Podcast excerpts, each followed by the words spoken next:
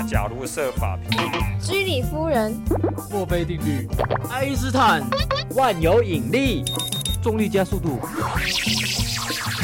玩科学，玩科学，科学？可以用玩的吗？科学好好玩，科学好好玩，科学好好玩，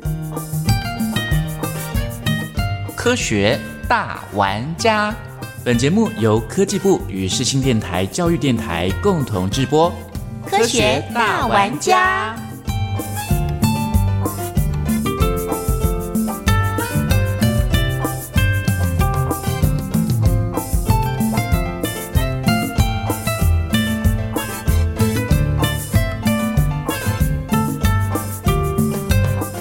欢迎听众朋友加入科学大玩家的行列。有人觉得科学离我很远，但有更多人深刻的感受，科学就在我们身边。就像现在的你，你是用手机还是用电脑在听广播节目呢？科学素养呢，决定了一个国家的进步程度，还有国际竞争力。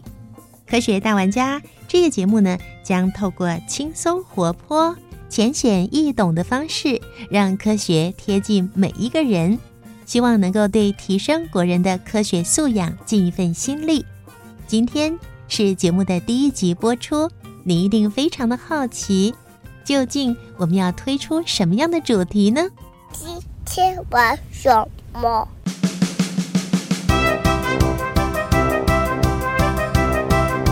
今天玩什么？我自己觉得科学教育是蛮重要的，因为以前可能对于理化的观念会相对比较薄弱一些些。那这几年因为化工制品的议题，其实大家是蛮注重的，所以我觉得其实科普的重要性在于说，它不只是我们对化学的专业知识，而是在于说日常生活中其实是使用得到这些专业内容的。科学蛮喜欢的，因为我觉得科学可以实验，很有趣，而且科学可以玩。也可以去学，所以我觉得科学很有趣。我身为一个妈妈的话，我觉得从生活中陪着孩子一起去实做的话，这样比较能够彻底的真的去贯彻一些学习上的精神。对于小孩子来说，我会觉得说，先从一些生活常识中，就是去了解这些科学的应用，然后有趣的地方。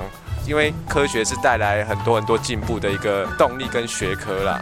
嗯，有听过一些像是厨房科学的广播节目，就是让他们了解，就是科学不是那么生硬，就是很生活的东西。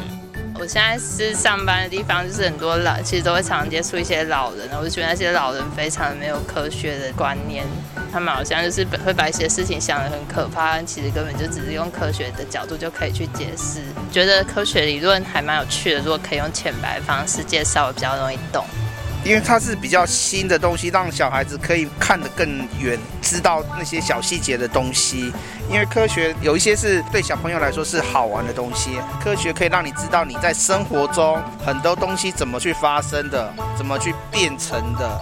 科普的东西很重要了，因为就你可以了解说这个东西是怎么做成，或者是用这种方式去可以让你可以比较好做事情啊，跟工作、跟生活有关的一些小细节的东西啊。对大人来说，也许就是可能也是我们生活一些用科学可以让我们更简单的东西。有科学教育的知识，才能丰富生活。我想从广播听到科学家的知识。我觉得科普教育算是国力的展现啊。科普教育做得越好的话，我们人民的尝试会越高。因为我觉得台湾人还蛮无知的，学校其实不太重视科普教育，都是国英数这种考试科目而已。像我身为一个妈妈，有时候都会带他们来这个科学教育馆参观，有一些特殊的展览，我们也会过来。有时候他们会特别喜欢一些。科学知识啊，就会买一相关的书籍给他们玩，就是不要太生硬，然后就是活泼一点，就是适合各个年龄层，就是循序渐进吧，让小小小孩也听得懂，大小孩也可以听得懂。我觉得现在网络时代很发达，可以利用网红的方式来告诉大家科普教育的观念。如果听广播的话，我希望听到一些宇宙星系的事情，比较好玩啊，因为。人类对未知的东西是一种探索、探知欲嘛？那我觉得想听到这种东西，大家应该比较蛮开心的。现在的孩子被山西跟电视，然后会被知识的教育给框限住，缺少了一些创造力，很害怕去改变。科学的部分其实重的就是实验精神嘛，然后要去尝试，所以我觉得这个部分是激励孩子未来对所有事情的一些探索，所以我觉得是很重要的。其实什么内容都可以，很广泛，因为每个人涉猎的不一样，可能今天我涉猎过这一个，我下次想要涉猎不一样的。哎，我觉得广播做科普教育还蛮有趣的，对，这也是我没有想过的一个学习的方式。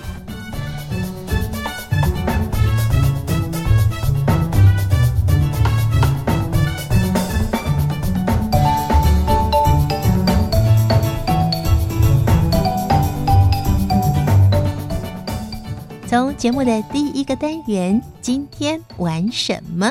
我们听到了许多朋友对于科学能力以及科普知识的需要。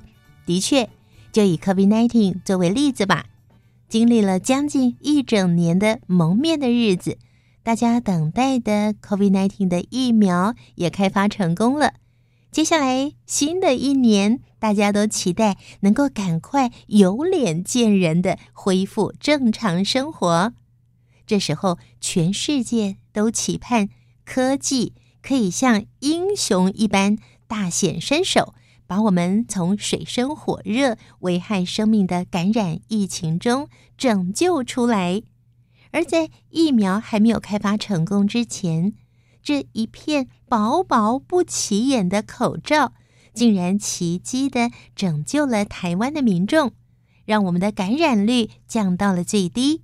这是因为全台湾民众对于口罩隔绝病毒的科普知识的认识，当然也要归功于报纸、杂志、电视、广播各个媒体大力的宣传报道，让都会以及偏乡地区的朋友呢，都具备戴口罩防病毒的基本知识。所以说呢，科学知识的普及是非常重要的。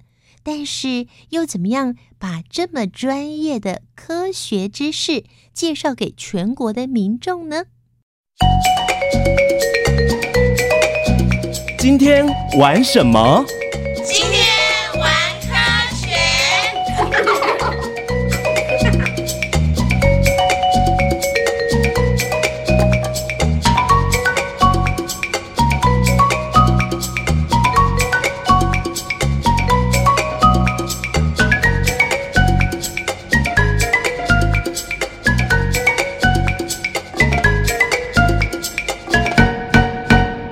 今天科学大玩家第一集节目，我们将为大家介绍，在十多年前，国内的传播学者和科学界的专家学者们联手合作，对于台湾科学教育的普及奠定了深厚的基础。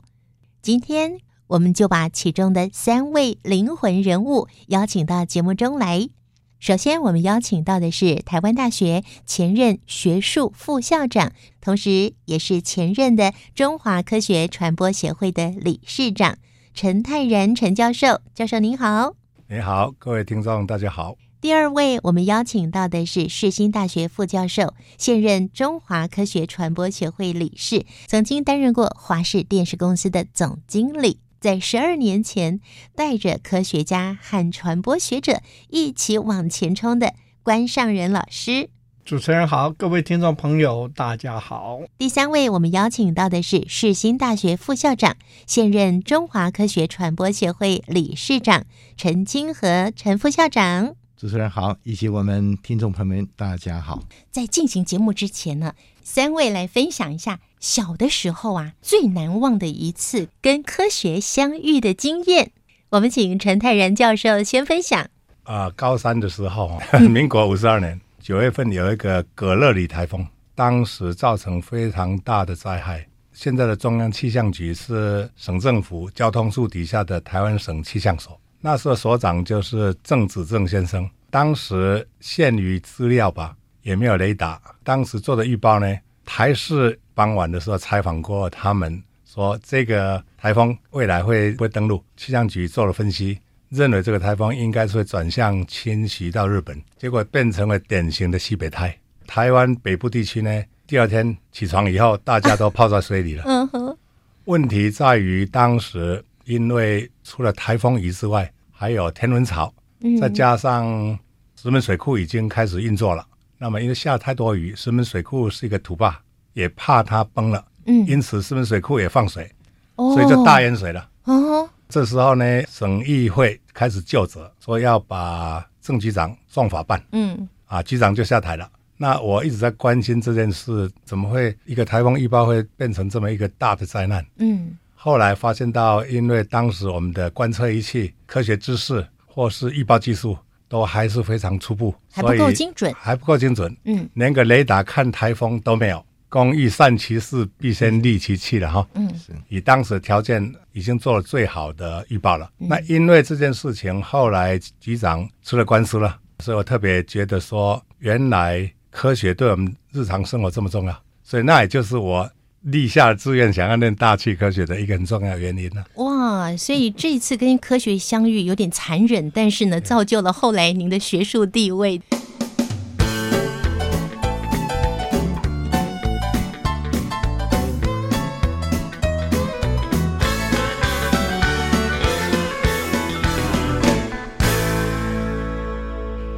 才是陈泰然教授的分享，那接下来我们请关上仁老师喽。好的，我是一个在乡下长大的小孩，从小在家里面呢就要负责生火，那时候要生煤球炉，嗯，就是要把那个炉子要生下，然后把煤球放在上面。现在年轻人想象不到，很难想象，那时候我们从小都要那个炉子，就是下面要塞纸啊，塞木材啊，那上面要放煤球。刚开始的时候不太懂，就把纸拼命往里面塞，木头拼命往里面塞，就堵住啦。对，结果火反而点不起来。嗯哼后来呢，有一天这个祖母说：“你这个傻孩子，要留点空间。”嗯，哎，后后来就发现很有趣哦。你不要把它塞满，你留点空间，火反而会更旺，嗯煤球更早点起来。嗯哼，哎，那时候就慢慢觉得有些事情里面应该有一些比较特别的道理吧。嗯，所以那时候就开始有的时候会看到某些事情，就会去想一想背后有些什么道理。有时候老人家的智慧呀、他是有科学根据的，只是他自己不知道。没有错，嗯没有错。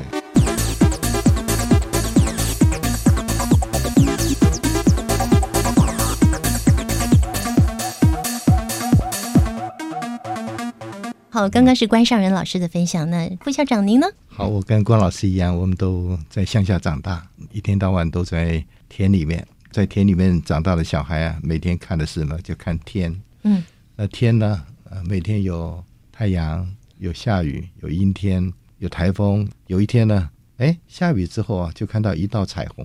那我就一直在看着这个彩虹。我说太阳照下来之后，怎么会有这么漂亮的一道彩虹？嗯，那彩虹呢？红橙黄绿蓝靛紫，那是什么意思？我就一直非常非常的好奇，不懂得这叫什么科学，反正就是很漂亮。那我又不是科学人，后来我也没有去研究它。但是后来我是呃学传播、拍电影，那拍电影的过程里面就必须要学光学了。啊，光学里面呢，就开始会有谈到波长，谈到光谱，嗯就谈到一些光的折射的问题。慢慢慢慢，我不知道那个叫做科学。呃，对我们而言，我是拍片，因此呢，我就必须要去了解哦，彩虹原来就是一个光的波长的反应，投射出来之后所衍生出来彩虹的一个层次。呃，我就从那个地方开始呢，我就慢慢去想说，如果有一天我可以把彩虹不是拍的做梦的感觉，而是拍的很科学，那应该怎么用科学的道理去讲清楚它？呃，那时候有这么一个想法，但是延伸到后来还是在拍片，呃，真的运气不错了。嗯。后来我在正大服务的时候碰到关老师，那关老师就在做一个科学传播，我就知道哦，那这个是我的机会来了，我去传播人怎么去了解科学。哦。那后来我们又到了世新，然后我们就呃有一个科学传播的计划，我们就碰到了泰然老师，我们就跟副校长这个学习很多，不管是任何行业都跟传播有关，任何事情都跟科学有关。嗯我们有这么一个缘分，呃，呃，刚好有这么一个节目，这个又是一个新的开始。对我们也希望科学人跟传播人能够结合起来，好好的把科学传播拓展出去。其实，在教育广播电台，科学人跟传播人已经结合蛮久的。嗯，是那真的很开心，科学大玩家，我们持续的走下去。是。刚才呢，陈副校长您提到说那道彩虹，那我就要问问陈泰然老师了，那个彩虹是不是在这个大气科学里面最漂亮的，就是一般民众觉得最接近的一种科学的一个状态呢？是，刚刚陈副校长解释的很好，大气里面的很多光学的现象，彩虹是其中一个。有时候你看到月晕啊，是，有时候也看到各式各样的光学现象，但是。应该算彩虹哈，有红跟泥嘛哈。对，如果两道的话，一道是泥了哈。这个算是大家比较喜欢看到一个彩色，对，很漂亮，很漂亮。对，不过很重要哈，你不可能在你太阳方向看的哈。是一定在太阳的背后看的，嗯，这应该是折射回来了，所以以后看彩虹不要往太阳方向看，往太阳另外一个方向去看才能看得到。是大气专家教我们怎么看彩虹，好，那就有点可惜了。你只教我们怎么看彩虹哦。其实您除了是美语专家之外，这个所谓大气科学，您所研究的，您都非常的透彻，而且也上了国际的这个期刊啊。那我们很想知道说，最近天气冷滴滴冷。嗖嗖的，那这么冷的天气，好像我们台湾常常会听到气象报告，什么封面接近啦什么的，这个也是您的研究，所谓台湾地区冬季封面系统的天气特征，正好是这个季节，跟我们说一下好吗？好的，首先我们先来认识一下封面，封面其实就是两个气团的交界面了哈，嗯，所以两个气团就是两个气团，它的温度啊、湿度啊都不一样，所以一个交界面，那个就是一个封面，嗯。所以封面既然是个交界面，所以呢，它就是一个温度变化最大的区域了。那这个封面呢，可以因为地理位置的不同以及时间的不同，会有一些差异，但基本上性质是一样的，只是天气现象可能不一样。例如说，在中纬度跟我们台湾地区这个副热带，它的封面即使在冬季，它也会有某些不同。嗯，例如说，在中纬度，我们看到冷风呢，它的风向在封面前面、封面后面。风向都会转变。台湾冬天来的冷风呢？冷风前东北风，冷风后也是东北风。对，就是东北风。对，只是风比较强而已。嗯，那个地方呢，温度梯度特别大，风有变化，所以是中纬度跟我们低纬度副热带就不一样。梅雨季里面的封面也是跟我们中纬度的封面不一样，但是共同的特征都是一个，就是封面附近呢有复合，一复合的结果呢，空气就往上升。上升的结果呢，就开始会有云雨产生。嗯，您说复合是两个碰在一起，复合复合，你好像一个圆环地方，车子都往圆环集中，这个叫复合嘛，哈。所以空气复合复合在一起以后就往上升了，上升结果那个地方就是云雨区。所以封面的共同特征就是云雨区了。嗯，那另外一个就是它的温度的变化，封面过境以后温度会下降很多嘛，所以是温度变化。所以封面来的时候又会下雨，然后又会变冷。对对，这就是封面的主要特征。听到这个气象报告讲到封面来的时候，那我们要怎么办啊？要特别注意一下，如果说我们这个冷空气要看北边高气压的强度了哈，蛮强的，所以它会比较冷。如果北边的气压不是很高，这个冷空气不是很强的话，也不是会那么冷哈。所以有时候甚至冬天的会有秋老虎那种感觉，或是暖冬，暖冬也是可以有的。嗯，就说有一年十二月份，我们台北还曾经到达三十七度啊，天哪，也可以啊，也跟夏天的温度也差不多。这牵涉到另外的气候异常的问题了哈。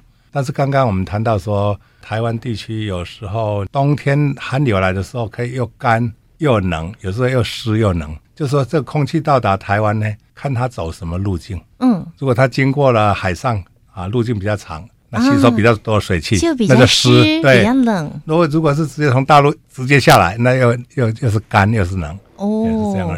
好像懂了耶，因为有时候那个气象专家在讲的时候，我们就是鸭子听雷。我只要知道明天要不要带雨伞，要不要穿大衣，就是完全听不懂。现在就有一点懂了。然后刚刚呢，我们非常谢谢陈泰然老师针对了台湾地区的。冬季封面系统的天气特征做了简单的说明啊，让我们今年冬天在听到气象报告说封面要报道的时候，就更有感觉了。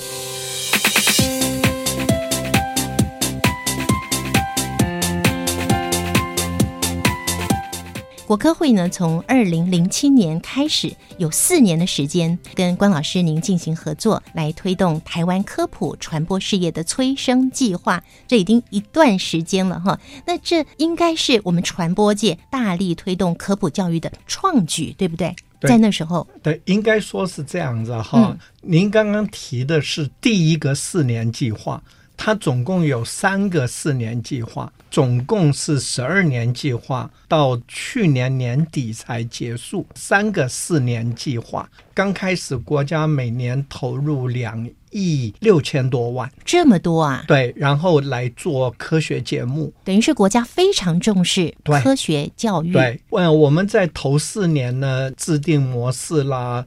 作业的过程啦，教大家如何制作科学节目啦，进行评管啦。头四年可以说把基础定下来。更有趣的是呢，因为当时我们在说，除了做节目以外，我们还需要培养后继的人才，不然的话，只能把现行的传播人叫他改成科学传播人。所以呢，我们当时呢，其实也是跟陈泰仁教授他们合作，开设了科学传播系列课程，在将近二十四所大学里面开设了科学传播系列课程，让科学的学生来学传播。嗯，让科学的学生来才来学传播。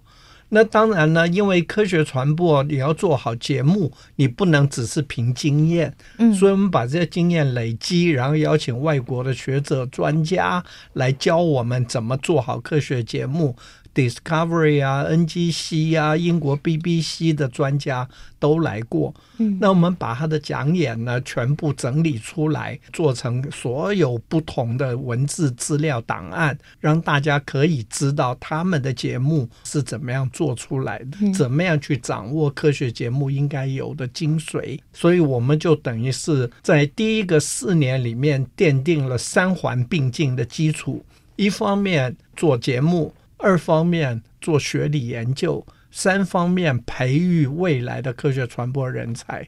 所以第二个四年计划的时候，我们非常的丰硕，也说服了政府在金钟奖里面增加了科学节目类的这个奖。那时候，曾经和老师还大力帮忙，一起到新闻局去提案，嗯说这些科学家做的那么好的节目，你不给他们颁奖，所以那时候呢就设了科学节目金钟奖。